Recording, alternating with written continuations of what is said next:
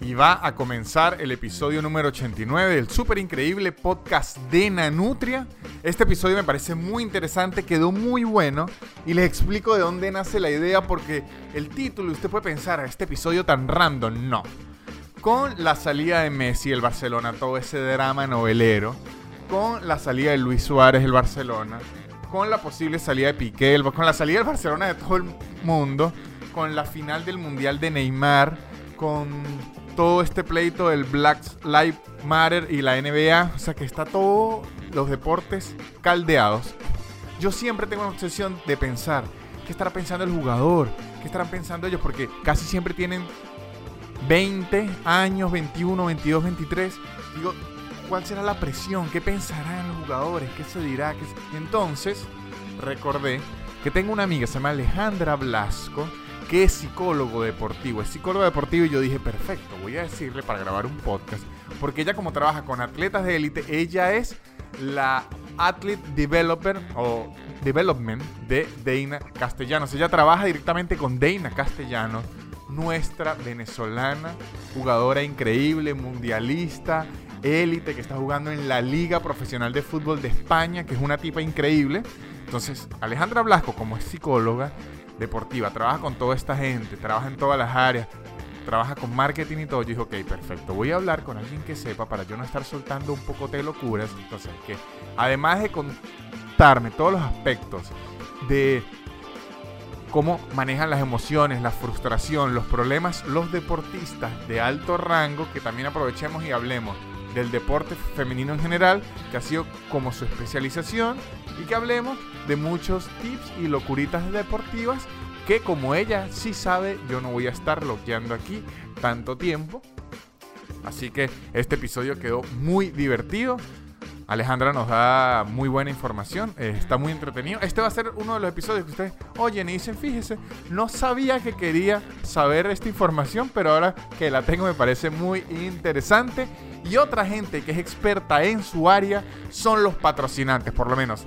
Arroba Gavin Ross Makeup, Ross Makeup es experta y profesional en el mundo del maquillaje. Tienen los mejores cursos, se pueden hacer cursos online, tips en sus redes sociales. Ella ya da tips para que usted lo tenga. Vende los mejores utensilios, las mejores brochas, los mejores pinceles, lo mejor lo que usted necesite en arroba Gaby Ross lo va a conseguir. Otros profesionales en su área son arroba 6 social media, que son profesionales en marketing web. Le pueden hacer su página web de la mejor forma, y que no ahorita está de moda esto, yo creo que usted necesita esto, su tienda virtual. Le pueden llevar las redes sociales, ayudarle con la imagen, todo de la forma más profesional. Arroba 6 social y arroba casubo.co, profesionales en la elaboración de artículos de cuero de lujo, cuero italiano increíble, muchachos, y además unos tapabocas asombrosos que ahorita están vendiendo unos kits que son como 5 o 6 tapabocas, si mal no recuerdo, con descuento para que usted tenga varios tipos de colores,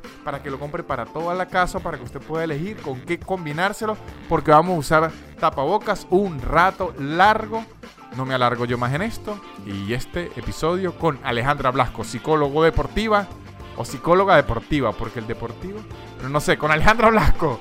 Arranca ya. El super increíble podcast de Nanutria, el super increíble podcast de Nanutria, el super increíble podcast de Nanutria. Y empezó. Alejandra Blasco, ¿cómo está usted? Bien, ¿y tú? Muy bien, estoy bastante bien. Eh, lo que se puede llamar bien en una situación pandémica. Es, es lo que te iba a decir, o sea, bien encerrada, pero bien. Exactamente, exactamente, Alejandra. ¿Y, qué tal? Usted ahorita está en eh, España, ¿no? En España. Sí, estamos en una zona de Madrid que se llama Alcalá de Henares, que vivimos nosotros, que es como a 25 minutos de Madrid más o menos. Sí, porque usted es viajera, usted yo, las veces que le he precisado, he estado que si en Estados Unidos, en, en México. Sí, hemos, los últimos dos años pasamos viajando un montón, pero bueno, ahorita igual pensamos quedarnos un tiempo en España, pero bueno, la pandemia también nos ha obligado a quedarnos acá un rato tranquilas, de, descansar de tanto viaje. Sí, las amarró y las puso ahí. Alejandra, yo comparto con Alejandra una historia importante porque ella vivía en Puebla. Ella trabajaba en Puebla y yo fui a Puebla a prácticamente hacer el show más random de la tierra porque me invitaron y que Puebla queda en México. Es como una ciudad pequeña cerca de Ciudad de México, que sea dos horas. queda. Sí, con dos horas de Ciudad de México, más o menos. Y me dijeron, no, que hay que hacer un show en Puebla. Y yo, ¿y qué en Puebla? ¿Quién coño? O sea, ¿quién va a ir a verme en Puebla? Y que no, pero vamos, vamos. Y lo que me, ajá, y lo que me dijeron, le voy a pagar algo fijo y los pasajes y se queda a dormir en la casa del productor. Y dije, bueno, que pierdo. Y Alejandra fue, y fueron, había que como 11 personas. No, un poquito más, pero más o menos. Así eran como las, las mesas estaban llenas, o sea, el lugar se llenó esa, esa partecita, la Sí, terracita. sí, pero creo que ha sido de los shows con menos gente que más he disfrutado porque, No, estuvo muy bueno, de verdad. y yo como que valoré, porque aunque, póngale que habían 15 personas, aunque eso suene eh, poco, para mí que soy de San Cristóbal, que 15 personas me vayan a ver a Puebla, En Puebla. yo dije, esto es una Es verdad, no, locura". no, no, es verdad, es verdad, es verdad. Tiene sentido. Tiene Y sentido. fue, fue bastante, sea, bastante divertido. Sí, es que Puebla es extraño porque de repente, obviamente, nosotros no teníamos amigos venezolanos allá, o sea, fuimos por la empresa, pero de repente ibas a que sí, a Soriana y había un hombre con la camisa del Magallanes. Y uno como ¿qué está pasando aquí? Cosas así nos pasaba, una gorra de la Vinotinto de repente en otro centro comercial, o sea, una locura. Alejandra es psicólogo deportiva. Muy bien. Sí, psicólogo deportiva. Ahora, Alejandra, preguntas claves. Ya después vamos a ahondar en el grueso de por qué me pareció en este momento pertinente hablar en el podcast con una psicóloga Hablar de- deportiva. Ok. Pero primero tengo una duda. ¿La psicología deportiva se estudia de entrada o primero se estudia psicología y después deportiva? No, se estudia después. Es como, es como una especialización. Ok, perfecto. Como por ejemplo, un médico y después que tú estudias medicina eres médico cardiólogo, estudias la- la- como un posgrado, pues por así decirlo. Ok, entonces usted Por primero menos- fue psicólogo. Exacto, y ahí dentro de la psicología, tú puedes, por ejemplo, claro, en, en Venezuela por lo menos, en- es que es diferente, Eh, hay, hay muchos tipos de grados de psicología, depende de los países. En Venezuela, nosotros nos graduamos de licenciado en psicología y tiene psicología educativa, psicología organizacional, que es tipo de empresa, y psicología clínica, que es la psicología como que, que todos conocemos de. ¿sabes? De un consultorio y tal, los pacientes, así. Y yo me gradué de psicólogo clínico en, en Venezuela, en Valencia. Y Y ahí después, hizo la exacto, deportiva. después busco hacer, busqué dónde estudiar psicología deportiva y me vine aquí a Madrid, yo ya había vivido aquí ya, y hice un máster en la Universidad Autónoma de Madrid, que había un máster que me habían recomendado y, y ese es especializado. De hecho, este máster se llama Psicología Deportiva y de la Actividad Física porque también se trabaja, por ejemplo, hay muchos psicólogos deportivos aquí en España que trabajan, por ejemplo, en centros de mayores, de, de personas de tercera edad, como aquí en España hay tantos viejitos, sabes que es uno de los países más longevos del mundo, hay muchos centros aquí, tipo de la alcaldía y cosas así, que es para que los viejitos vayan a hacer ejercicio, que deben estar Claro. súper cerrados de la pandemia. Y por eso, entonces, por eso es que el coronavirus allá se ins- instaló, Sí, claro, claro, mucho viejo. y no, y en la calle, porque ellos viven aquí, tienen un nivel de vida tan alto que están siempre en la calle, en los buses, en todos lados, ellos son súper independientes aquí, Así- eso no es como en Venezuela que, ay, tienes que buscar a tu abuela para llevarla tal, no, ellos aquí, o sea, ¿Sabe salen para todos lados y se mueven. Así es en Buenos Aires y yo tengo un chiste al, al- al respecto y yo hasta digo, es que en Venezuela los encerrábamos, porque es que aquí usted sale, o sea, por lo menos aquí de lunes a viernes, ahorita no porque estamos en, en- en pandemia, Claro. pero, pero de lunes a viernes, usted va a ir a un, rest- a un lo que llaman en Venezuela un almuerzo ejecutivo. Ajá, exacto. Y lo que es puro abuelito, o sea, aquí el horario oficina en la calle es de los viejitos y por lo menos usted va a un cual. cine a las 3 de la tarde y hay viejitos haciendo fila y todo. En Venezuela, como que uno no ve a tantos abuelos en- No, no, es en que si uno, no calle. lo, si uno no lo saca, no salen. flojos Aquí los abuelos en realmente- Venezuela. Y esos Aquí realmente se, guarda, se guardan un poquito, es en verano, Ok. Que claro, porque ningún, se- ningún señor de 80 Claro, años puede estar a 40 grados en la No calle. aguanta o sea, el calor, no aguanta. Pero yo creo que en parte es porque la jubilación y todo eso en España y en Buenos Aires les permitió mantenerse más Posiblemente, sí. activos. Porque por lo menos aquí el seguro como de el que en Ve- Venezuela se llama se- seguro social que ya no sirve para una mierda. Ajá, O sea, sí, aquí también se llama así. Eh, aquí le eh, paga muchas medicinas, Ujú. le dan muchas Sí, cosas, aquí. entonces ellos se mantienen Sí, como que yo creo que entre, entre el seguro social y el tema de que el transporte público de Madrid es perfecto, o sea, las cosas aquí, los buses y los trenes y todo eso, Sí, sí, sí. ya tienen la vida, entonces bueno, sí, exacto. Muchos psicólogos que trabajan con ellos en la parte deportiva de viejitos de actividades deportivas para que ellos se sientan bien emocionalmente y todo ese tipo de cosas. Hay de todo. Psicólogo enseñándole a los, a los viejitos a jugar truco. Ajá, ¿Usted Sentados en una gavera u- en la calle. usted vio la noticia de una, una muchacha, creo que era en Alemania, era en algún lu- lugar de Europa, que trabajaba en un geriátrico y la metieron presa porque or- organizaba peleas. Creo que sí lo vi, sí lo vi, sí Le lo dijo, vi. bueno, ¿sabe qué? Se- Señor, si se arrecha que le quitaron la plancha, entre ese coñazo, ¿qué vamos a hacer? Ajá, entonces, está la psicología deportiva. Aquí es, pero esto, la parte es importante. ¿Me puede describir a grosso modo qué hace un psicólogo deportivo? Porque yo tengo como la idea, pero quisiera como tener la presentación técnica. Ok, bueno, mira, yo creo que lo más importante es diferenciarla entre la psicología clínica y la psicología deportiva para que la gente vea como que cuál es la diferencia. Eh, primero que todo es el abordaje de la situación. Por ejemplo, si tú estás en X, una situación que tú quieres ir a un psicólogo, tú vas al psicólogo clínico. Ok. O sea, tú vas y tú haces tu cita, tú llamas y tú vas a tu psicólogo y vas Ujú. como que por tu propia voluntad. El psicólogo deportivo hay dos opciones, o un atleta te busca o de repente te contrata un equipo y es un poco más como que, bueno, ahí está el psicólogo. ok, Como que, bueno, ah, sabes, ahí está la figura y mucha gente, obviamente, que es lo que, lo que piensa mucha gente, no, yo no estoy loco, o cosas así, ¿sabes? Ese Sí, tipo sí, de, pensamiento de que no necesito psicólogo, que, para qué el psicólogo si yo estoy bien. Entonces entra un poquito más en una dinámica diferente de que no todas las personas, si tú trabajas en un equipo, no todas las personas con las que vas a trabajar van a tener la disposición de escucharte. ok, Entonces ahí entra una, una dinámica muy diferente en plan de cómo tú abordar las situaciones que tú puedes observar, que es nuestro, o sea, los psicólogos trabajamos con observación y con lo que nos diga la persona, ¿no? ujú, En esa parte. Entonces, por ejemplo, los psicólogos deportivos trabajamos directamente en el rendimiento del atleta.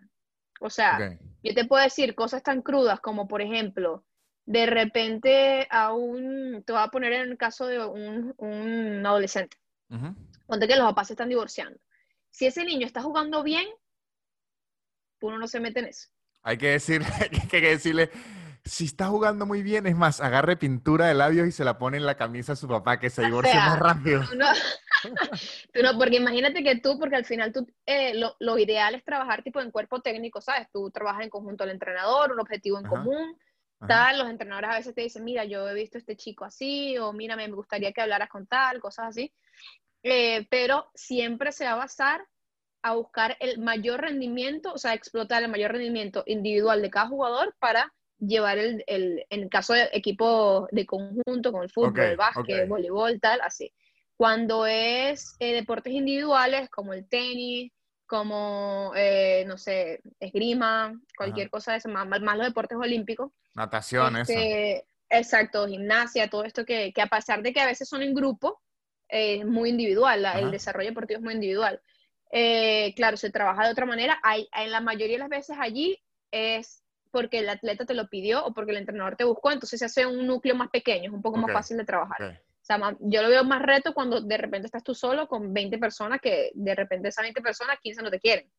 ¿Sabes? O sea, es como que más Claro, y creo que, complicado. que, o sea, aquí estoy especulando, usted me va a decir si tengo razón o no.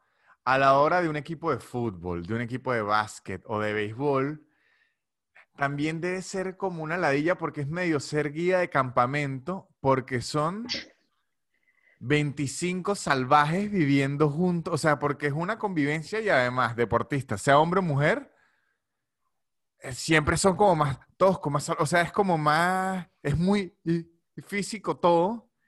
Y imagino que es pues. como contra, ay, que esta gente se lleve bien con Sí, él. sí, es complicado, ¿no? Y, que, por ejemplo, el fútbol te puede pasar que en los entrenamientos de repente están jugando 11 contra 11 y de repente ellos se comienzan a pegar y se comienzan a pegar y, se Claro. comienzan- y es como que, ¿sabes? O sea, yo no puedo intervenir antes que el entrenador, por ejemplo. Sí, Yo sí. tengo que hablar con el entrenador, mira, dime, puedo o no puedo. Nosotros siempre se tiene que, tiene que respetar esa, esa jerarquía, pues.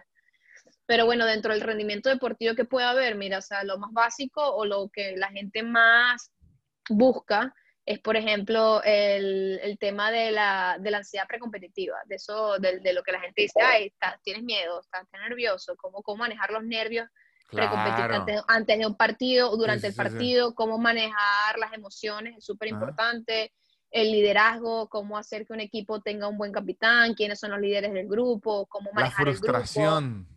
La tolerancia a la frustración es súper importante también, que se une un poquito con la parte de las emociones. Eh, por lo menos, un, un poco, yo trabajo en cosas un poco más, ah, más como nosotros le llamamos desarrollo del atleta. O sea, por Ujú. ejemplo, yo eh, me enfoco mucho en lo que es el entrenamiento invisible, lo que se llama entrenamiento invisible, que es hacerle entender un poco a los atletas la importancia, por ejemplo, del descanso, la importancia de la yo. nutrición. Es el que hago yo el entrenamiento invisible. Bueno, eso se le dice a lo que no se ve en la cancha, Ok, pues, eh, la nutrición, el descanso, que si bebes, que si no bebes, que si sales, que si te rumbeas, que si Claro, porque esa es otra, porque, el, el- claro, es que eso es muy difícil, y eso es lo que, que quería, o sea, diagrama, porque cuando usted tiene un, un equipo, usted se, se ha especializado en fútbol, ¿no? Fútbol, sí. Y en fútbol femenino más que todo, ¿no? Eh, bueno, el- la verdad, claro, en la agencia con la que yo trabajo, trabajamos en fútbol femenino generalmente, o sea, tenemos 25 jugadoras y un jugador, pero por la parte de marketing más que todo. Ajá. Eh, y, pero en Venezuela yo pasé más tiempo trabajando en una escuela que era mixta. Ok, una escuela en Valencia que se llama Sequesport, y Sequesport tiene desde sub 8 hasta sub 20 de hombres, y de mujeres tenía sub 15 y primera, por ejemplo. Pero estuve en la selección de Venezuela de mujeres, con Ok. la selección de hombres nunca trabajé. El Entonces fútbol- realmente creo que tiene, tengo, tengo bastante experiencia como que en, en- en los dos, y sí es diferente trabajar. el fútbol sub, sub 8 debe ser niños entrándose a pata y ya. No, pero es que el fútbol sub 8, o sea, tú ponte el sub 8 hasta el sub 16, realmente el trabajo mayor es con los padres. Claro, eso es lo que le iba a decir, porque me imagino que, o sea, ser psicólogo, por más que la psicología es ultra personal, o sea, y cada persona es un caso distinto, lo que sea, los seres Claro. humanos tenemos patrones. Exacto. Y es demasiado que usted debe ver un representante, un papá, y dice, este es de los que son No, insoportables. no, no tú, no, tú no tienes idea de lo que nosotros, o sea, de los que los cuerpos técnicos vivimos, los que trabajamos en fútbol menor. Claro, cuando ya estás en fútbol mayor, en fútbol profesional o, eli- o elite, te ves más a los papás agentes, ¿sabes? Los Claro, papás sí, que ellos piensan que ellos no estudiaron absolutamente nada que tengan que ver con nada, ni siquiera negocios, ni siquiera saben, pero ellos son los agentes del hijo. Ajá. ¿Me entiendes? Entonces no dejan que el hijo tenga un equipo. Hay jugadores de primera división aquí que, que los papás son agentes, o Messi, el papá de Messi es su agente, Sí, sí, por ejemplo. El papá de Neymar es su agente. Gente que al final, claro, no es que no conozca sí conozca, pero al final no tienes la objetividad, pero estás trabajando con tus hijos. Claro. ¿sabes? No, no, no, no va a ser lo mismo al final. Y yo, y yo viví cosas como papás de porteros parados atrás de la portería gritándole al hijo que tenía que hacer. Claro, yo, yo conté hace po- poco que yo jugué béisbol de niño. Y yo no sé si usted sabe la regla del béisbol, que es que si alguien se agarra a pelear, el entrenador los manda todos a pelear. Claro, tiene que salir todo del dogado. Yo veía representantes, mamás, diciendo, dale, dale. Así, mi O señora sea, eso es lo, lo- los papás, o sea, tú los papás en la, en la grada, tú ves como que ellos sacan todo lo malo que les pasó en la semana. O sea, es una cosa como que se, se vuelven locos, o sea, es una cosa como que yo, le, yo siempre, claro, nosotros por lo menos en esa escuela, que era ideal formar también a los padres, a veces hacíamos charlas a los padres y le explicábamos, mira, o sea, no es que no vayas a gritar en la grada, tú puedes gritar, pero por ejemplo, no le grites, eh, eh, no le grites direcciones, Claro. porque de repente hay un papá en la grada que le decía, ábrete, ciérrate, baja, sube. Y yo le digo, o sea, tú no sabes qué le pidió el entrenador. Ahí te perrito. Tú no sabes qué le pidió el entrenador, porque de repente ponte que, ponte que a ti, tú estás jugando fútbol y de repente el entrenador te dijo, mira, tú lo único que vas a hacer en el partido es estar al lado del número 5. Y tú no te vas a despegar del número 5 en ningún momento del partido. Y de repente sales del partido feliz y tu papá te dijo, coño, lo único que hiciste fue estar al lado del 5 todo el partido. ¿Me entiendes? O sea, si el padre no sabe qué es lo que está pasando en, el vestuario, nunca va a saber cuál es el objetivo del entrenador y siempre van a estar frustrando al niño sin tener ni idea qué es lo que le está pidiendo el entrenador. ¿Me entiendes? O sea, porque una cosa es la expectativa del padre y una cosa es la tarea del chamo en la cancha según lo que quiere el cuerpo técnico, que eso no tiene que ver los papás. Entonces, Claro, en esa el- diferencia, El, el niño dice, ay, ¿a quién le hago? Caso al entrenador al que después en la casa me va a estar fastidiando. Debe ser como un horrible. exacto. O sea, ese camino después del partido a la casa de los niños con los papás, papás y mamás, porque también hay mamás, obviamente, eh, eh, siempre, siempre es un tema. O sea, siempre es un tema. Antes y después del partido, ese, ese viaje en los carros, por eso, por eso muchas veces eh, es importante ese tema de las concentraciones, que se llevan a los, o sea, una de las cosas que más hacen es que ante los partidos importantes los jugadores están solos, casi que sin teléfono, porque.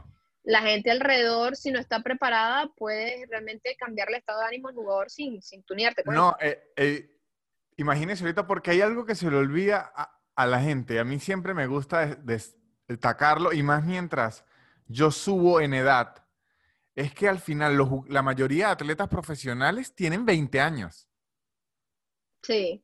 Claro, En- a los 35, a los 35 estás viejo, cristiano. Claro. Sí, sí, Yo, tengo, yo cumplo 30 en enero y yo estoy en la flor de la vida, o sea, yo estoy, claro. ¿sabes? Estamos Así- como que en nuestro mejor momento si no hubiese pandemia. Así me siento yo. Y Yo tengo, yo tengo 31 y para la comedia, yo estoy ahorita a flor de piel. Para el Claro. fútbol, yo ya, si no soy un superatleta profesional, ya doy asco.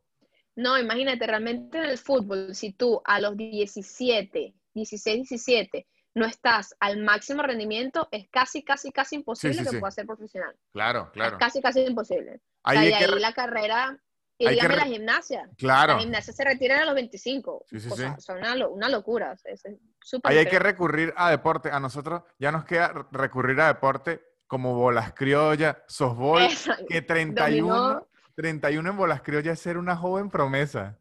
Exacto, sí, claro. Esa, imagínate, estar con todos, los, con todos los papás ahí, sesentones ahí que te enseñan que, wow, mira el muchachito. Claro, pero siente en- bien, pues. entonces por lo menos yo recuerdo demasiado la presión que le dio un país completo, por lo menos a Neymar en el Mundial de Brasil. Y Neymar, ¿qué edad tenía ahí? Como 22. Sí, en el de 2014, más o menos.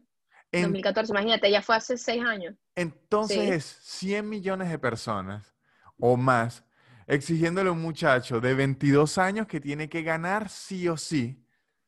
Eso tiene que ser un trabajo y ahí es que creo que ahí es donde la psicología deportiva tiene que tener unas tácticas y todo, porque ¿cómo hace usted como profesional que sabe que este chamo tiene una presión horrible?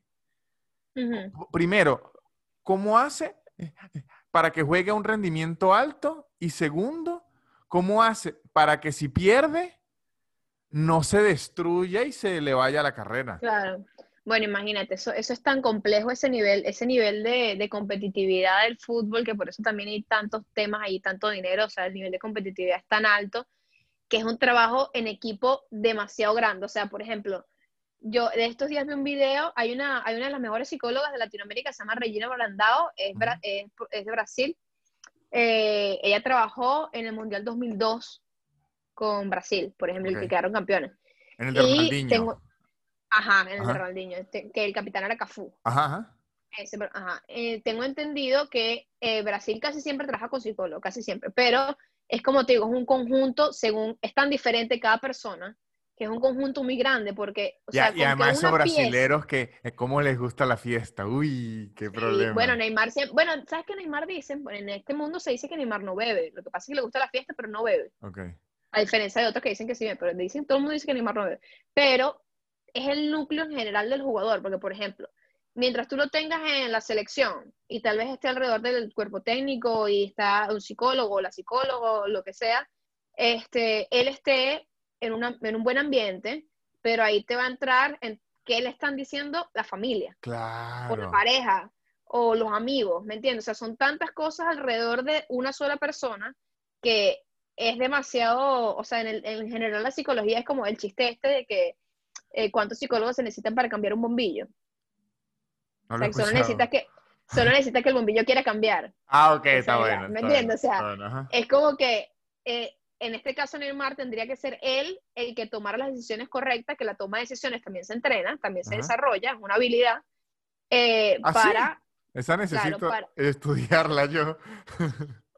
este, el tomar la decisión correcta de a quién oír, cuánto tiempo, eh, cuánto tiempo invertirle a su desarrollo mental, cuánto tiempo invertirle a su estudio, su educación en, en toda esta área de psicoeducativa, por así decirlo. Y desde cuándo comenzó eso, porque Neymar a los 22 para tú aguantar un mundial, tienes que estar desde los 14 entrenando tu, tolerancia a la frustración. O sea, eso, la psicología debería ser muy preventiva. Sí. ¿Me eh, entiendes? O sea. Por eso es que ahora que usted me lo dice, desde ya le doy esta idea para un, terreno que está libre y que hay mucho dinero ahorita. Psicología deportiva en los e-games, en los juegos. Sí, hay. Mira, cuando yo me Sí, cuando yo hice el máster, una de mis compañeras hizo su tesis de los e-games. Claro, porque es que ahí usted ve videos y yo he visto videos y los puede buscar. Profesionales destruyendo los teclados, volviéndose locos. no, y, la, cantidad de dinero que están ganando ahorita. Exacto. Ahí, sí, sí, sí, sí. No, yo, yo quisiera ir a un mundial de Fortnite con alguien ahí porque me encanta Fortnite.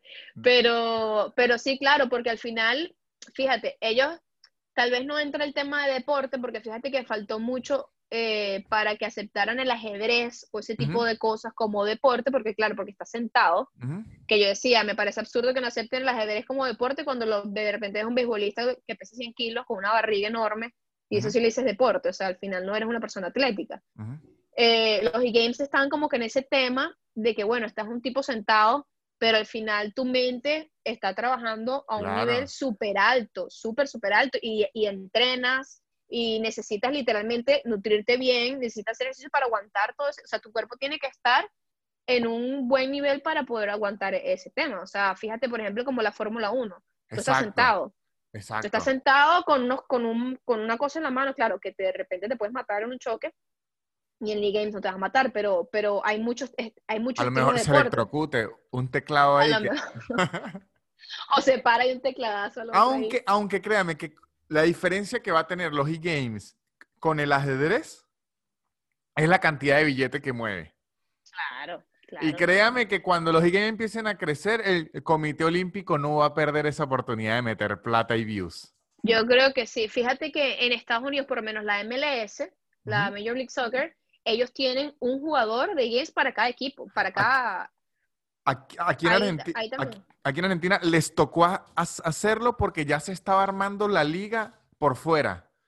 Sí, sí, sí. Y la federación dijo, la federación dijo, bueno, es mejor agarrarlo y, lo tienen. Sí, de hecho, de hecho, nosotros estuvimos con, con la empresa, con Green Jersey, que estuvimos eh, casi, casi logramos organizar que uno de los partidos, México-Venezuela, en Atlanta, de, no creo que fue el año pasado, en el medio tiempo jugara México-Venezuela en e-games, en las pantallas de la Qué bueno, de FIFA. Pero al final, al final, no, creo que los del equipo de Venezuela no estaban homologados por la FIFA, un tema ahí, entonces como que, bueno, se, se, complicó un poco la cuestión y no se pudo, pero sí fue una idea, sí fue una idea que tuvieron allí desde, desde esa parte de, eh, de organización. Entonces, bueno, obviamente ahí, ahí hay un nicho importante, la verdad.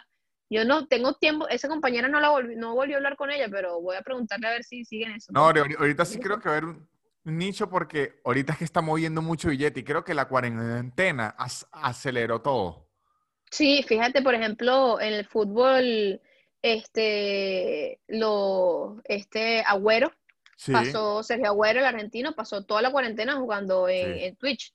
Eso, eso era otra cosa importante que los psicólogos deportivos, los entrenadores y los deportistas están viendo. Para un atleta élite, hombre o mujer, eh, usted es un atleta élite que tiene 23 años. Eso quiere decir que desde los 11 años usted no ha dejado de entrenar porque desde antes. Por eso. O sea, si yo, te pongo, yo te pongo el caso de Deina, Deina no ha dejado de entrenar desde los 8 años, 7 Exacto, entonces eso. Deina, ¿y qué edad tiene Deina? 21. O sea, tiene 21 desde los 8 años, tiene 13 años sin dejar de entrenar, dándole duro. Y la cuarentena obligó a todos estos deportistas que nunca habían mirado hacia otro lado porque estaban siendo élite a mirar hacia otro lado y me imagino que ahorita como re en, encauzarlos o que no se perdieran o que debe ser complejo porque son muchachos que como que nunca habían tenido unas vacaciones de esta magnitud. Literal, literal, o sea, siempre le decimos, o sea, primera vez que estás descansando tanto, que o sea, fuimos, o sea, yo creo que dentro de todo lo malo que ha vivido el mundo, o sea, vamos, vamos a entrar en la burbuja del fútbol principalmente, o de algunos deportes así, porque por ejemplo para los atletas olímpicos esto fue un desastre. Ah, claro. O sea, un desastre para los atletas olímpicos, esto fue lo peor del mundo, o sea, imagínate tú, eh, que, que hayan eliminado las Olimpiadas, porque sabes que los atletas, ser atleta olímpico es tan complicado que tú pasas cuatro años trabajando para posiblemente 10 segundos, perdiste, Exactamente. Te por casa. O sea, una carrera, Y o sea, aquí, por lo menos lo de atletismo, y aquí se le alargó otro año. un año más y, y estuvieron parados y de hecho eh, yo estuve hablando con una de las atletas olímpicas de Venezuela y me dijo, bueno, no, o sea, cancelaron hasta los rankings, hasta octubre. O sea, ninguna de las competiciones funciona, no hay competiciones, no hay nada. Todo lo que hiciste tienes que estar todo en hold hasta que vuelva a comenzar otra vez y van a seguir sumando puntos, porque sabes que eso es por ranking, ¿no? Ajá. Tienes que seguir sumando puntos para poder clasificar y bueno, imagínate, de repente si estás muy bien, estás en tu mejor momento y estás metido en las Olimpiadas, puede ser que salgas. O sea, Claro. eso es para ellos. Pero en el caso del fútbol, yo creo que muchos aprovecharon el tiempo con su familia, por ejemplo, lo- los, que, los que son padres o las que son madres que, que viajan tanto, o sea, la vida de un futbolista nunca para. Y aquí en Europa, por ejemplo, ellos, por ejemplo, en diciembre tienen cuatro días de vacaciones. Sí, sí. Ellos tienen vacaciones es entre cuando se acaba la temporada, tienen unas dos semanas y de repente siempre comienza ah, la pretemporada para el Mundial, la pretemporada para la. Eurocopa, la pretemporada para la Copa América, la pretemporada para el Mundial de Clubes, o sea, la pretemporada para la pretemporada en Estados Unidos, o sea, es, O- es muy, muy pocas vacaciones. O por lo menos en, en la NBA, que es el deporte que yo conozco, el básquet, que es, se acaba la temporada, pero si usted es élite, el equipo le dice, mire, usted tiene que mejorar el lanzamiento de aquí y lo mandan a un campamento de verano a entrenar ese lanzamiento. Y cuando todo el mundo cree que usted está de vacaciones, lo que está Nunca, entrenando. ellos nunca. No, y al final las vacaciones, entre comillas, es vacaciones tipo de que, bueno, dejas de entrenar por unos 10 días, te puedes, puedes descansar 10 días, pero de resto tú puedes estar en Ibiza, pero tú en Ibiza tienes que estar corriendo 5 kilómetros, 15 kilómetros diarios, haciendo eh, te- este tabata, este hit, o sea, ellos no pueden, al final es su, su cuerpo, es su, es su instrumento de trabajo y Sí, eso sí, por sí. algo es que termina tan pronto y también por eso ganan tanto dinero porque es algo muy específico. Y para, por ejemplo, en el caso de ella aquí, ella hubo un momento que sí está como que ya se desesperó, que no, no sabía qué hacer. Le mandaban bastantes entrenamientos, a veces entrenaban que sí en conjunto con, en Zoom. Nuestras jugadoras de México, por ejemplo, todas entrenaron en Zoom y entrenaban que sí a las 8 de la mañana. Todo el No, mundo despierto, claro. o sea, no, no era, no, no te dejaban a tú elegir a qué hora querías entrenar. 8 de la mañana todo el mundo en Zoom entrenando juntos al mismo ritmo, al mismo tiempo y tal. Cuando dejaron ya, por ejemplo, aquí en España, que gradualmente dejaron ir saliendo la gente a la calle, que sí dos horas al día, ya las comenzaron a mandar a correr, por ejemplo. Entonces ya, pero de ahí, esa parte es la física. Entonces tú estás bien físicamente. De hecho, muchos hasta mejoraron muchas cosas en plan de que, bueno, eh, puedes crecer cierta masa muscular o recuperarte ciertas lesiones que Sí, tenías sí. mucho tiempo sin descansar, un tobillo, una rodilla, una cosa, pero la técnica es lo que más le cuesta Claro. recuperar. le- se, se- se lo digo yo que aunque soy de cero deportista, el, yo veo mucho el stand-up como un, un deporte, porque es ejercicio, o sea, es, yo me Claro, tengo que montar en la tarima humano, es rendimiento humano tal y, cual. y necesito montarme para, yo ahorita me voy a montar una tarima y no me voy a acordar ni ni cómo agarrar un micrófono, porque es que así es, ajá, recibir la pelota, cómo es que era, correr, usted se enfría. Sí. Sí, no, el ritmo, ese ritmo competitivo es, es lo más difícil de, de, Sí, sí. de retomar eh, y por eso también, bueno, o sea, pero yo creo que dentro de todo lo malo, yo creo que muchos futbolistas estuvieron tranquilos descansando, los que se llevan bien en la casa, obviamente, los que tenían una familia Ah, tranquila. claro, esos son los otros. cosa. Está- est- están los dos, están los que se reencontraron con su familia y los que se dieron cuenta que se toleraban era porque él nunca estaba en la casa o ella nunca estaba Tal en, cual, en- tal en cual. la casa. Eso le tuvo que haber pasado a mucha gente que, que trabajaba sí. mucho fuera. Y antes de seguir con esta conversación muy interesante con Alejandro, es momento de ir a nuestros patrocinantes, las personas que hacen que este programa sea posible y que necesito que ustedes sigan, que necesito que ustedes chismeen para que a todos nos vaya muy bien. Arroba Gaby Ross Makeup, los mejores artículos de maquillaje, utensilios de maquillaje, los mejores tips de maquillaje, los mejores cursos online de maquillaje, todo esto lo van a encontrar en arroba Ross Makeup. Es increíble, chismeen para que vean. Arroba 6 Social Media, la agencia de marketing web, muchachos, que se encarga de todo lo que usted necesite en la web. Necesita una página web, se la hace. Necesita una tienda virtual, se la hace. Necesita una página web, una tienda virtual, se la hace. Necesitan un Instagram, se lo, o sea, no es que le crean la cuenta de Instagram ya, se lo hace también, pero le llevan las redes todo esto, el asesoramiento, todo lo que ustedes necesitan en arroba 6 social media. Pidan presupuestos sin problema, que son precios accesibles. Y arroba casupo.co, los mejores artículos de cuero de lujo. Correas, billeteras, todo de lujo, increíble, que no se dañen. Yo tenía una correa vueltísima mierda que ya la correa está como triste. Como que la correa también había migrado a Venezuela, que usted vio esa correa sufrido la gente de casubo.com me dio una correa, muchachos, y esta correa aguanta, aguanta la pela. No es que le dé la pela a los hijos, que seguro también aguanta, pero no. Y también hace unos tapabocas increíbles. Ahorita tiene descuentos en un kit de varios tapabocas que tienen. Vienen con descuento. Pasen ichismen arroba casupo.com. Y es momento de volver con Alejandra y esta información de la psicología deportiva y el deporte en general. Vamos con el episodio. Pero bueno, eso es otra, fíjate que eso es otra, otra cosa que, en teoría la psicología entra, ¿no? En ese tema de, la familia, de las parejas, hasta un punto muy, muy personal de cada quien. Pero, por ejemplo, yo te puedo decir, eh, por ejemplo, el full femenino, en el deporte femenino, el deporte femenino, eh, el porcentaje de homosexualidad es súper alto. Hay muchísimas, muchísimas lesbianas, abiertamente lesbianas, en todos los deportes femeninos, en básquet, en, todo. Eh, y hay muchas veces que dentro de un equipo tú tienes una pareja.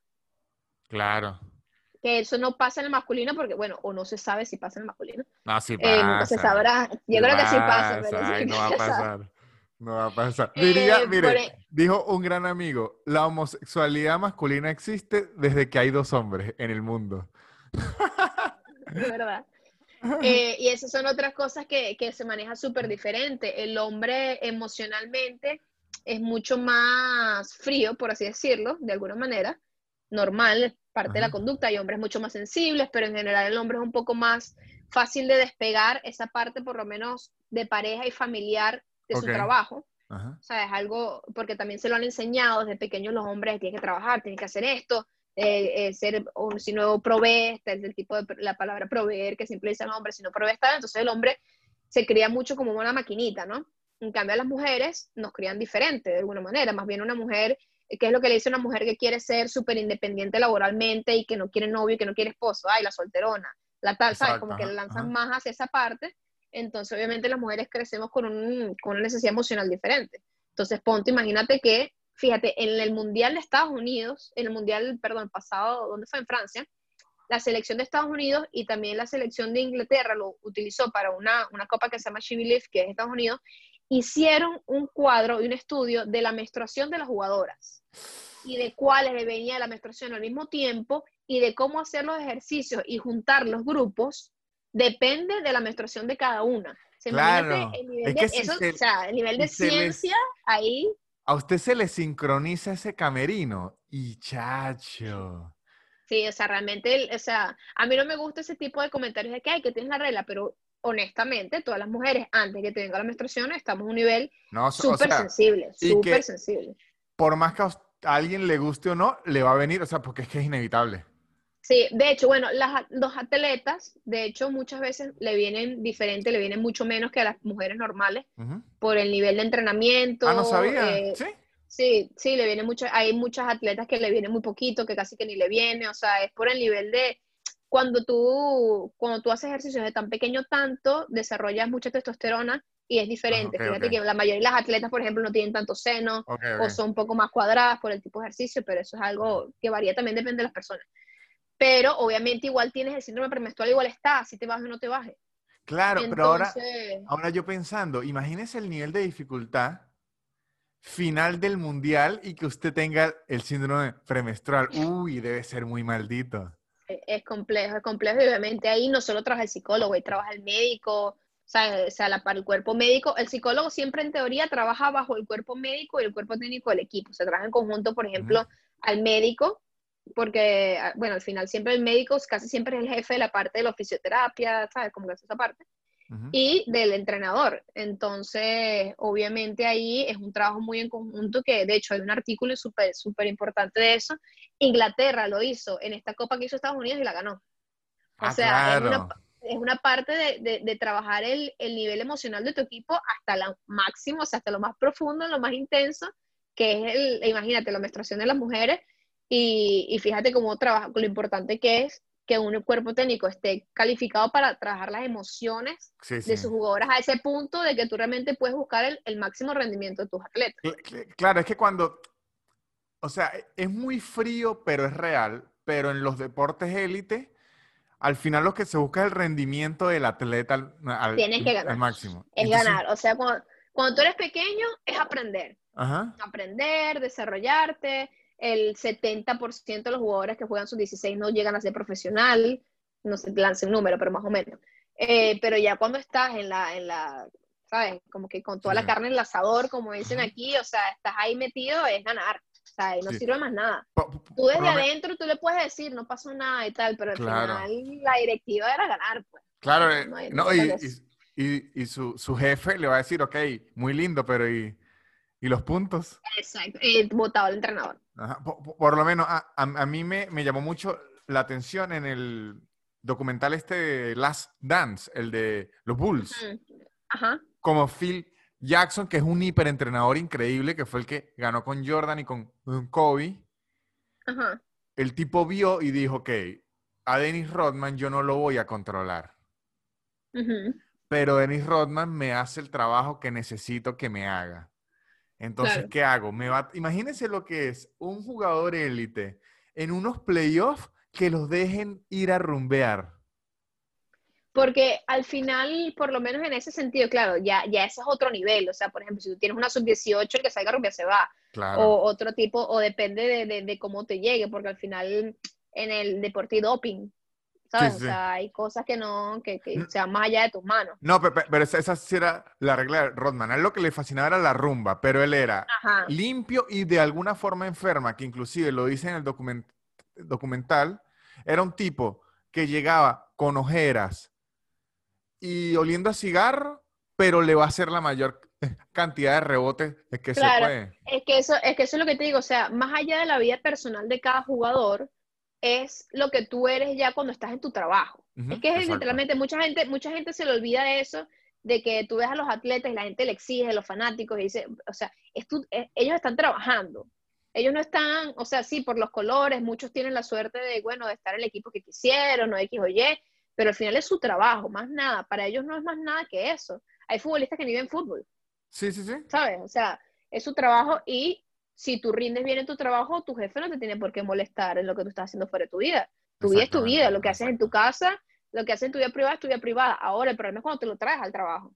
Si tú lo dejas fuera del trabajo y tú aquí en un trabajo, tú eres el mejor trabajador que yo tengo, tú no me faltas el respeto, tú eres un buen compañero, porque yo te tendría a ese nivel, claro, porque yo te tendría a ti que molestar en lo que tú haces en tu vida claro. privada.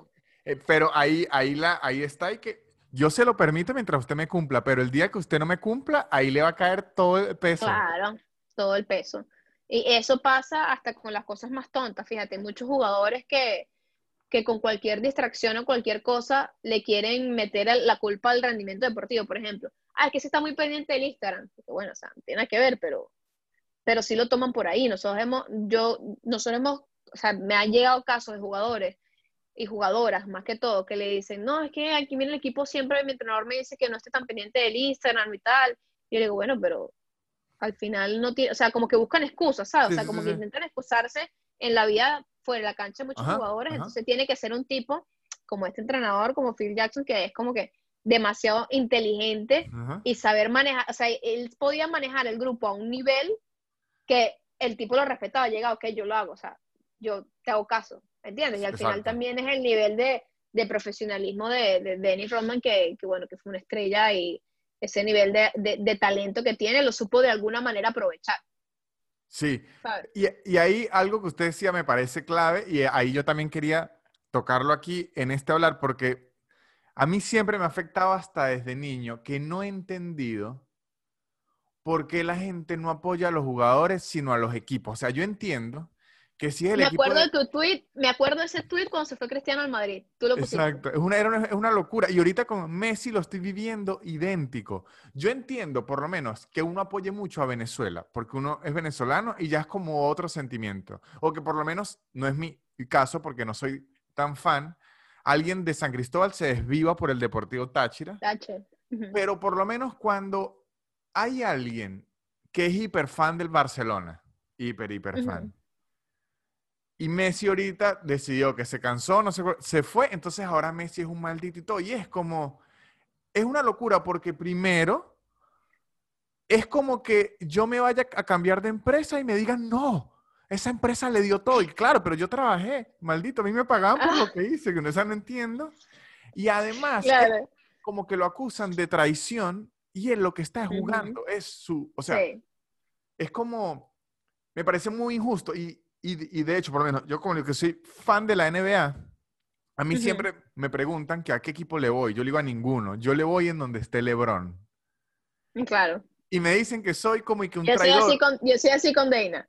Exacto. Cuando voy a Deina, yo, yo, me pongo la camisa de Deina donde sea. Y a, y a, mí me dicen como que soy un traidor, soy un mendigo. Y que no, primero, yo no soy gringo. Entonces, con ninguna ciudad me siento identificado. Exacto. Y segundo, a mí me fascina el juego de LeBron. ¿Por qué si él se cambia de equipo yo tengo que decir que es un idiota? Claro. Mira, me acuerdo demasiado de, de, eso y obviamente, claro, ¿qué es lo que dicen de Messi? Que, ay, que te dio todo, porque claro, Messi era un, un niño con problemas de crecimiento, que tenía un talento enorme, era casi enano, eh, tenía un talento enorme y ningún equipo se atrevía a invertirle el dinero que necesitaba su tratamiento médico para que él pudiese crecer. O sea, Messi mide unos 70 a punta de inyecciones. Sí. Messi era chiquitico. El Barcelona lo hizo. Claro, pero. 13 años. Entonces la gente anda con ese tema que al final Messi, ¿qué más le tiene que dar el Barcelona a cambio? O sea, él le ha dado su vida al Barcelona. No, también. ya Messi dijo, ya trabajé 20 años. O sea, ¿qué más quieren? ¿Que me mate? Sí, no, a mí me parece es una locura y yo estoy de acuerdo contigo porque al final, por ejemplo, me pasa, yo desde chiquita siempre he sido en el fútbol masculino del Madrid, siempre he sido el Madrid y cuando se fue Cristiano yo dije, bueno, qué mal, y, la, y yo veo los partidos de la Juve, yo veo a Cristiano y me preguntan, ¿quién quiere que gane la Champions? Yo, por mí que la gane Cristiano, porque el mañana Cristiano se retira y el Madrid va a ser el Madrid. Yo Sí, vi sí. el Madrid antes de Cristiano, ¿sabes? En el, cuando, que, cuando yo tenía siete años comencé a seguir el Madrid, llegó Cristiano, ya yo siendo una persona grande, ah, se fue Cristiano, maravilloso, pero Cristiano ya le quedan dos o tres años. Claro que prefiero que gane la Champions y el Madrid la puedo ganar, o sea, el Madrid para mí va a ser el Madrid hoy con los jugadores de hoy, y mañana con los jugadores de mañana, y en 10 años con los jugadores de 10 años. ¿Sabes? Sí, sí, Entonces, sí. para mí tiene totalmente sentido. O sea, uno le tiene, si te gustan jugadores, uno quiere que gane el jugador también. Pero sí siento que como que la pasión del deporte en general hace que la gente, y yo creo que aquí la psicología deportiva tiene que ser demasiado, hace que la gente se olvide que el jugador es una persona. Sí, no, y le crean, le crean personalidades. O sea, Sí, yo sí. siento que yo, claro, yo desde que comencé a trabajar en fútbol hace uno, yo tengo cuánto tiempo trabajando en fútbol, o sea, como seis años, más o menos, un poco más de seis años trabajando ya como que de la parte del cuerpo técnico y en la parte de representación de jugadores y todo eso. Este, ya uno se, se le quita mucho el fanatismo, porque comienzas a vivirlo como Claro. trabajo, ¿no? Sí, sí, sí, 100%. Eh, yo nunca fui de, de, de hecho, por ejemplo, yo en las selecciones, a mí me encanta la selección de España, yo me pongo en la en selección de España porque me encantaban los jugadores de la selección de España. Y en el femenino, la selección de Estados Unidos me encanta, y la selección de España femenina me encanta. O sea, ¿sabes? A mí me encanta tener ropa de, la, de las selecciones y cualquier camisa que me regalen, las jugadoras me regalan camisas y yo me las pongo todas. Este, y siempre le voy a los equipos que están mis jugadoras. O sea, yo no le voy a nadie, ¿me entiendes? Le voy a los equipos que dan mis jugadoras. Este, pero yo siento que ese tipo de fanático, porque hay muchos tipos, ese tipo de fanático, yo siento que compensa muchas cosas de su vida, Ahí. Esa- ah, no, pero es que usted acaba de ¿me dar entiendes? en el... Esa es que por eso es que es psicólogo. Es que dio en el clavo Claro. así, mire, ting. Ese tipo de gente tiene que tener muchas necesidades emocionales que las cumple su equipo. ¿Me entiendes? Yo te he dicho, yo he llorado por fútbol, por mi equipo, eh, tanto los que estoy adentro como que, ¿sabes? Como que si de repente veo, me acuerdo, por ejemplo, cuando el Madrid ganó la décima. ¿Sabes? Fue una emoción, una cosa, una locura. Y cuando ganó la undécima, yo estaba estudiando aquí, me fui a Cibeles y estuve mil horas en Cibeles esperándolo, pero es algo sano. O sea, tú tienes que ver dónde pasa, dónde pasa el nivel de tú amar algo como tú puedes amar a LeBron, sano, y cuando pasas al insano. O sea, cuando pasas, por ejemplo, de repente a insultar a alguien en Sí, la sí. cancha. O sea, si tú ves a una persona en un estadio insultando a alguien, esa persona tiene un, un toque, un toquecito ahí. ¿Sabes? O sea, ya porque ya tú seas una persona que insulte a una persona así, o sea, no es que estás en el televisor, en el televisor aquí en su casa dice todo, pero que no te importe el agredir a alguien más, eso tiene su toquecito de, psicopatía ahí, ¿sabes? Ah, Dígame esa gente que, por lo menos yo recuerdo en San Cristóbal, esta es la razón principal por la que yo no soy fan del Deportivo Táchira. No tiene nada que ver el equipo. Es 100% su fanaticada. Había una barra. Yo fui como tres veces. Ellos ni querían ver el, partido. El partido. Ellos querían era entrarse a coñazos, buscar peo. Y yo decía, no, a esta gente no le importa el fútbol. Esta gente lo que está buscando es la excusa para hacer unos Hay mucha barra cada equipo de eh, pasa mucho en Latinoamérica y aquí en Europa pasa mucho, que si en Inglaterra, por allí, le dicen los hooligans, ¿sabes? Siempre hay una barrita en cada equipo que son un poco inadaptados sociales, puros puro malandros, como decimos en Venezuela, y ya, o sea, eso no son fanáticos, eso no es gente, eso son malandros. Yo llegué, cuando yo llegué a Argentina, llegué justo la semana de la final Boca River. del clásico. Mm. Y yo vivía, cuando llegué en Belgrano, que era cuadras del estadio de River que fue cuando le tiraron los botellazos, al, se canceló el partido. Bueno, además de eso, la gente, los fanáticos, caminaban por la calle y rompían los vidrios de los carros. Y entonces ahí es, ¿en qué punto el fútbol? O sea, ¿qué ¿de qué forma usted que apoya a un jugador termina partiéndole los vidrios a un carro en la calle? Eso es totalmente una compensación, o sea, una compensación de muchas cosas. Imagínate, no te puedo decir algo específico porque eh, sería responsable de mi parte decirte que, que no, esa persona está, no, porque no, Ni, lo, ni lo he hecho investigación ni No, sí, pero, pero yo sí lo puedo decir que no soy psicólogo. Mire, amigo, que a usted lo hayan votado de su trabajo y su mujer le haya ah. montado cachos con el vigilante del edificio, no es culpa del equipo. Es un nivel de frustración, o sea, que yo entiendo la tristeza, porque, por ejemplo, uno no le da tristeza, uno eh, tiene cariño a las cosas, o sea, por ejemplo, no sé, lo que sea, ¿sabes? o por lo menos en este tema de Messi, tanto tiempo en el mismo equipo, pero la gente tiene que entender que Messi es un trabajador del Barcelona que trabaja con nómina. Exacta, ah, que él, él, trabaja con nómina, o sea, él tal cual como, como o sea, a, misma nómina de Messi, aparte de, los ceros al lado, él es misma nómina del jardinero, un empleado del Fútbol Club Barcelona. Y de hecho, para que vean, o sea, aunque usted tiene, es que esto yo siempre lo he tenido porque me, me llama intriga. A pesar que usted puede amar al Barcelona o lo que sea, es una empresa. Y por lo menos a Luis Suárez lo votó. Como un perro. Casi sobre amarillo. Él, él llegó sobre amarillo, amigo, y que no, Luis Suárez, lo llaman de recursos humanos. Luis Suárez llegó la, cajita, la cajita con la, con la matica y tal. Exacto, pero ¿por qué? Porque al mismo tiempo eh, una empresa tiene sus visiones, lo que quiera que sea Barcelona. Pero entonces me parece injusto que la fanaticada siempre le tire todos los coñazos al jugador. No, y, sí, no, y dígame, por ejemplo, cuando dicen, no, que este se fue por la plata. Claro o sea, tú no te cambias de empresa si te ofrecen tres veces el sueldo. O sea, ¿en qué momento tú vas a decir, no, yo siempre voy a estar en esta empresa, en esta oficina chiquitica, yo no quiero una oficina más grande? O sea, si tú eres así bien, pero tú no le puedes echar ese muerto a los demás. O sea, si, esa persona quiere más plata, que quiere más plata, pues, no, es, si lo vale, lo vale.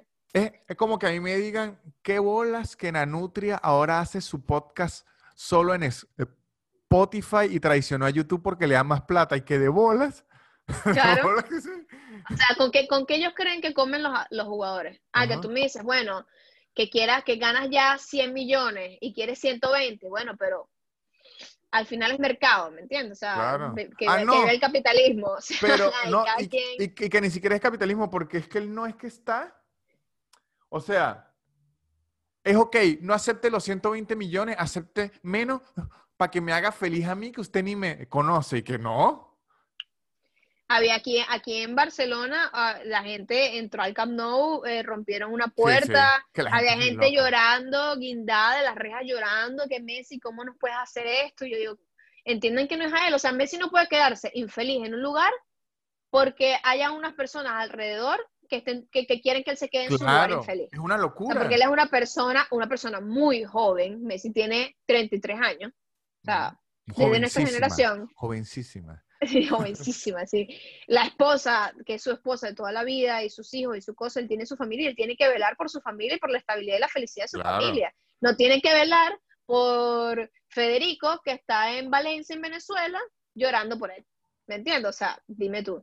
Entonces, ¿qué es lo que pienso yo, por ejemplo, desde un punto de vista diferente? Bueno, Messi han pasado dos semanas del partido y Messi no ha salido a decir nada. O sea, ni siquiera, bueno, ¿sabes? Hablarle a su fanaticada, que a mí me da risa mucha gente que dice, no, que, los futbolistas se deben al público, ¿no? A mí me parece que eh, los artistas se deben al público porque tú ganas porque te vayan a ver.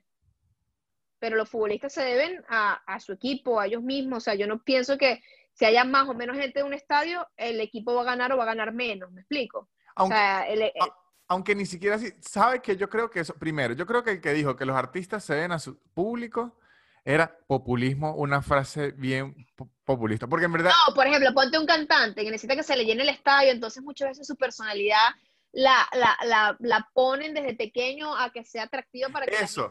¿me entiendes? Ese tipo de cosas. Sí, sí, pero es más como una trampa porque necesita meter a la gente. pero yo, yo creo que con los artistas, igual que el fútbol, la gente quiere que esa persona le llene en su vida lo que él no puede llenar por sí mismo. Sí, las expectativas. Y si no es así, ¿qué pasa? Que, por ejemplo, lo que pasa con Cristiano, por ejemplo, o con Slatan, que también es un jugador así con esa personalidad.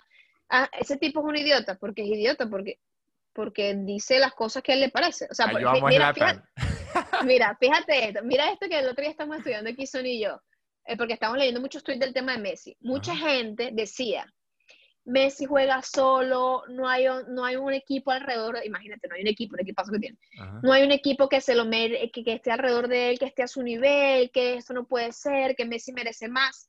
Cristiano una vez salió diciendo, necesito que todo el equipo esté a mi nivel.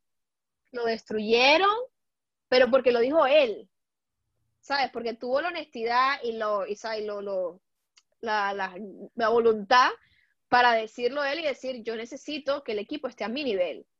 Pero a Messi le han creado la gente, le ha creado una personalidad de que, que mí, o yo odio, odio, odio cuando una persona le dice a un futbolista humilde.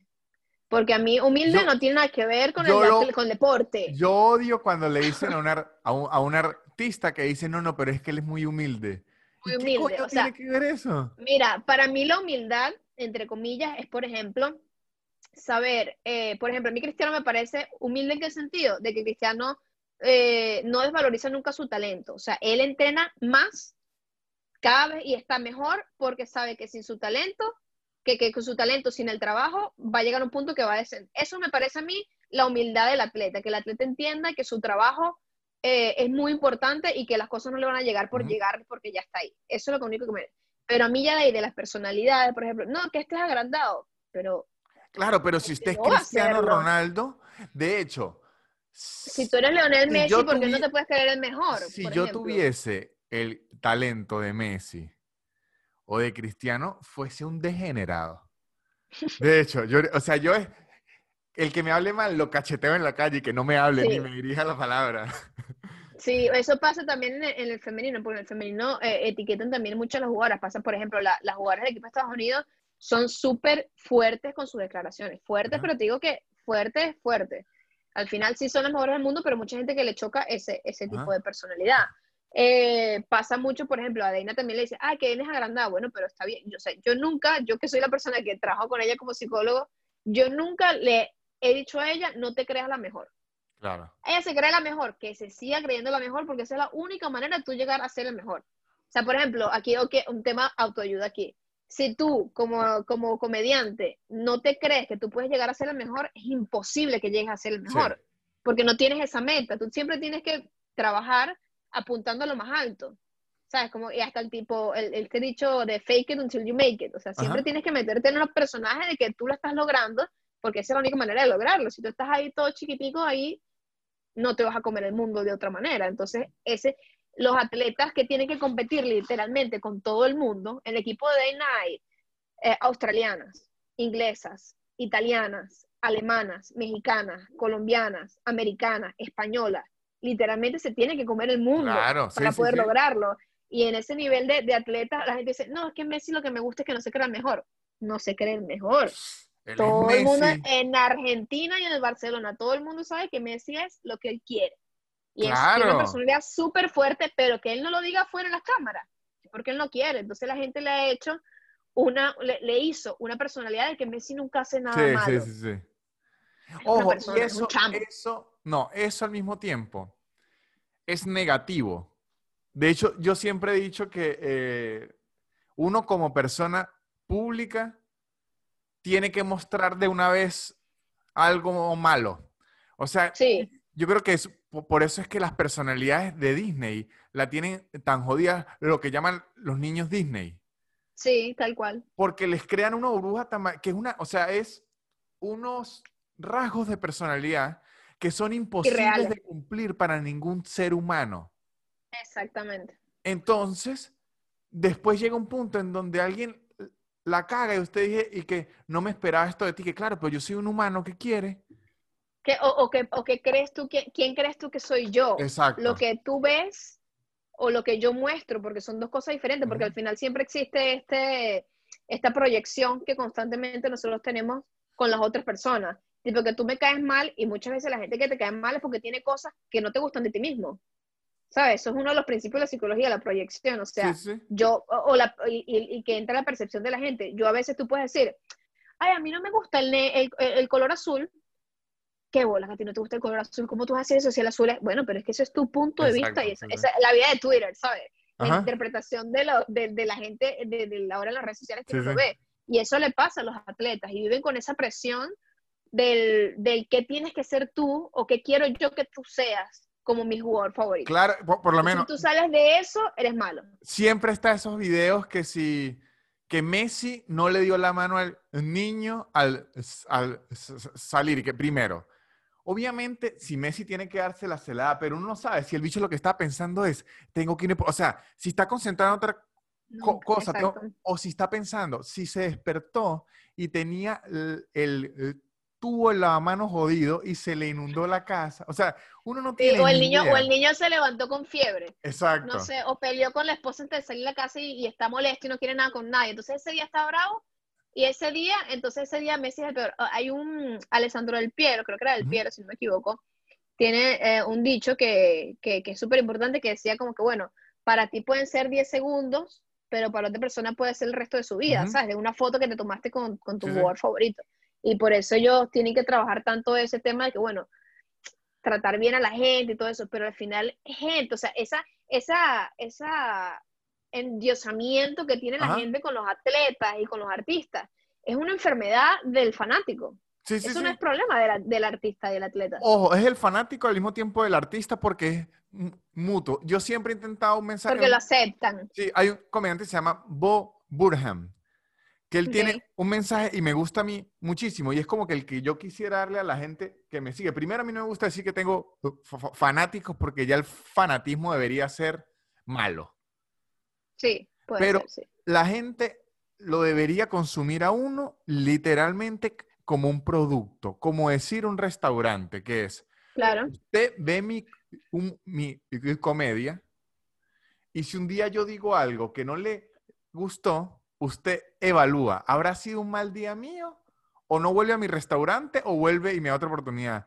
Pero eso de estarme exigiendo, de ponerse bravo y que no, porque es como un producto, al final no es una religión, es ni el fanático me debe nada a mí, ni yo le debo nada al fanático, es como usted consuma lo que le gusta y cuando le deje gustar, pues ya no lo claro. consuma y listo. No, no- Claro, no- tal cual, o sea, por ejemplo, un restaurante, ponte, eh, que los restaurantes viven mucho el tema de los Google Review y todo eso. O sea, al menos que te hayan tratado malísimo y tú vas, tú vas y le pones una estrella y le escribes ahí, me trataron mal, tal. Si no te gustó, bueno, no te gustó, no vas más. Y no pasa sí, nada, sí. No, no vas más y listo. O sea, porque eh, eh, ese problema de, de- de los haters que ve- vemos ahora en las redes sociales, que, que lo vive, eh, la gente no se da cuenta que este tipo de personas que trabajan con, con público, al final, como tú, o sea, la diferencia entre tú y, y Messi, aparte de, de la cuenta, es la cantidad de gente que puedes mover o no hasta un punto. Porque, por ejemplo, yo he visto stand-up de Kevin Hart en estadios de fútbol Sí, americano sí, sí. llenos. Sí, sí, sí. ¿sabes? O sea, eh, ese, hay, hay muchos niveles, pues. eh, pero la presión que vive la gente que trabaja para el público, que es donde trabaja el, psicólogo en general, por ejemplo, que es el tema del rendimiento humano, del bienestar humano para tú trabajar con presión de otras personas, eh, tiene que ser, es que es digno de estudio y digno de, de, ya comenzar a hacer hasta un movimiento en que las personas aprendan a que, mira, o sea, está mal que tú agarres un teclado o tú agarres y te pares en una baranda, un estadio, a insultar a otra persona. O sea, ¿en qué mundo tú piensas que está bien tú insultar a la mamá de un jugador que está trabajando? O sea, imagínate, hazte esto. Hazte que tú eh, estás en una construcción y de repente todo el mundo está viendo la construcción y el ingeniero se equivoca. Bueno, pero tú eres estúpido. Ajá, exacto. Hay, hay, hay muchos tipos de profesiones. Yo, por ejemplo, a los papás siempre les decía que los papás claro, hay papás que tal vez jugaron fútbol o jugaron el deporte. No, pero igual que se por ejemplo, en Estados Unidos muchísimos padres tienen grado de entrenador, cosas así, es muy común porque cuando están pequeños siempre ponen a los papás a ser los entrenadores o a ser hasta los árbitros, o sea, eso es un movimiento más o menos que tienen en Estados Unidos siempre. Pero yo siempre les decía, si tú te pones tipo, que uno lo ve ahí en Grey's Anatomy, que tú ves al doctor eh, operando y que hay una, una, una cosa así, la gente viendo la operación, Estudiando, viendo la operación. Y digo, ponte que eso es eh, el fútbol. ¿Por qué tú le das instrucciones de algo que tú no sabes? Claro. Tú te pararías allá a decirle a un médico, mira, yo creo que, yo creo que ese no es donde tienes que poner el bisturí. Porque tú no estudiaste eso y no te atreves a hacerlo porque le tienes más respeto a la medicina que, al, que a la profesión del entrenador, que al final son dos profesionales. Y además, así usted supiera. Nadie está preguntando. Si a usted no lo exacto, si a usted no lo contrataron para hacer eso, no puede opinar porque al final ya queda el criterio de cada persona. Usted lo puede evaluar al final del partido, que yo le digo, no debió haber hecho eso. Pero ya es muy opinión. Pero en el momento el que está en el, en, o sea, la decisión la tiene la persona y él piensa en ese momento que es lo mejor que puede hacer. obviamente de afuera todo es más fácil. Claro, yo siempre, yo siempre le digo, mi recomendación siempre para los padres, para las parejas, para la familia, cualquier persona que rodee a un, a un atleta, yo le digo, siempre pregúntale primero cómo se siente cómo cree que le fue, qué le dijo el entrenador y qué cree que puede hacer con eso. Eso es lo único que tú tienes que Exactamente. Y si te dicen, ¿qué viste tú? Por ejemplo, a ahí no me pregunta, ¿cómo me viste? Pero claro, ella, o sea, tenemos un vínculo del laboral donde ella confía en mi criterio como, como análisis de su juego, por así decirlo, y eh, lo hemos trabajado durante mucho tiempo. Y de hecho, yo nunca le doy un, punto de vista a un atleta sin mostrar un video. Ok. O sea, si yo voy a hablar del juego de un atleta, yo le digo, mira, vamos a ver, tú vamos a jugar tu video y vamos a ver qué vemos del video. ¿Qué pudiste haber hecho aquí? ¿Qué no pudiste haber hecho aquí? literalmente, eso es lo que hacen los entrenadores, el análisis de video, pero tú con tu papá no, eh, sabes. ¿Cuánto tiempo tú te acuerdas de una jugada en específico y cómo funciona el recuerdo de una persona de que ¿sabes? Porque por lo que para mí pudo haber sonado muy fuerte, para ti puede haber sido cualquier cosa. Entonces, hay tantas variables que entran dentro de, de, eso, de, al final la percepción de, lo que uno ve de otra persona, que es súper delicado tú darte cuenta que literalmente estás jugando con la vida de alguien. O sea, está, tú no lo ves igual si está un tipo anestesiado en una silla con el estómago abierto. No lo ves igual. Pero a largo plazo, ¿qué pasa con los futbolistas? Se deprimen cuando se retiran, o sufren de ataques de ansiedad durante su, durante su vida deportiva, eh, sufren depresión, eh, se divorcian, esto, hay tantos problemas que al final sigue siendo tu vida, no es una operación, pero es tu vida, es tu día a día y es tu estabilidad. Pues. Sí, bueno, Alejandra, muchas gracias. Creo que estuvo muy buena. Estuvo entretenidísimo. Estuvo entretenido. Atacamos a la fanaticada tóxica que siempre me gusta. Horrible, horrible. Me gusta, siempre me gusta. Que coma mierda todo. Está bien, me gusta bien porque la gente tiene que aprender que no pueden ser unos animales claro, O sea, aquí, aquí todo el mundo, y capaz, en, capaz aquí alguien salió. O sea, si tú eres una persona que tienes la capacidad de insultar a otra persona y que a ti no te sin que esa persona te haya hecho nada, obviamente, si se meten conmigo, yo respondo. Sí, sí. Pero si tú eres una persona que eres capaz de atacar a alguien que ni siquiera conoces de una manera violenta, tú eres una persona que necesita ayuda. Por lo menos aquí, el, ¿se acuerda el, de River Boca? Al final ese partido fue muy complejo, lo jugaron en otro lado y todo. Lo jugaron aquí en Madrid, en el, en el Bernabéu. Creo que perdió Boca, ¿no? Sí. Bueno, en la esquina de mi casa, un tipo con la franela de boca se paró y dijo, quien sea de River que baje y nos caemos a trompadas. Yo dije, no, ya esto es una locura, porque ni siquiera quiere a alguien en específico, quiere a quien sea. Quien sea, lo que necesite sacar es eso que tiene adentro, ¿sabes? No, está, está loco. Sí, sí, sí. Bueno, de alguna otra manera están locos. Muchas gracias. Este, a ti. Espero que la gente lo disfrute y qué fino haber tenido esta charla. Sí, muchas gracias por invitarme. Bueno, que es bueno siempre repartir conocimiento de psicología por allí. sí, siempre es bueno. Espero que les haya gustado toda esta charla. A mí me pareció increíblemente interesante. Espero que esta información la puedan replicar en otros lugares y ustedes decir como si se le hubiese ocurrido a ustedes mismos. Me divertí mucho haciendo este programa. Muchas gracias a Alejandra. Cualquier cosa que quieran saber de esto, la pueden seguir ahí abajo. Dejo sus redes sociales. Y les digo, muchachos, les digo, en Patreon, en arroba, en arroba no, en patreon.com slash nanutria, en patreon.com slash Nanutria ahorita ya está todo acomodado y está bueno y aprovechen que es inicio de mes porque se paga todos los meses y estamos inicio y, pueden aprovechar. Primero, tengo todo el contenido que he subido todo este tiempo, se lo creé. Ustedes si están ociosos le pueden dar para abajo, para abajo, para abajo, para abajo y ahí lo tienen. Eso es lo primero. Segundo, tenemos dos shows online mensuales que están quedando increíbles. Ya los perfeccioné. Dos shows online mensuales que pueden asistir. Si no pueden asistir, yo depende de lo que eh, paguen, pueden o ver clips o verlo completo porque lo vuelvo a subir. Además tenemos los lunes de preguntas y respuestas donde siempre hablamos, nos preguntamos, nos respondemos y ahí pueden ver toda la conversación. Y además subo episodios extras del podcast donde explico cosas más puntuales. Todo eso por un módico y bello precio. Y les voy a decir la verdad, no lo estaba promocionando mucho en el podcast porque estaba sintiendo muy como con mi audiencia. Los zoomcitos los tengo ya entrenados. Eso no se oye ruido, nadie le pega un plato, no me prende una licuadora. Pero dije, ok, ya se lo podemos terminar de mostrar al mundo. Pero están bellos, bellos, bellos. Lo pueden pasar a chismear patreon.com slash nanutria. Y también los que me dan dinero sin importar que en un plato o una licuadora. Los patrocinantes, arroba 6 Social Media, la mejor agencia de marketing web. Le hace su página web, su tienda virtual, le lleva sus redes, arroba 6 Social Media, arroba Gaby Ross Makeup, los mejores tips de maquillaje y equipos, utensilios de maquillaje, y arroba casupo.co, los mejores artículos de cuero de lujo y tapabocas increíbles, arroba casupo.co.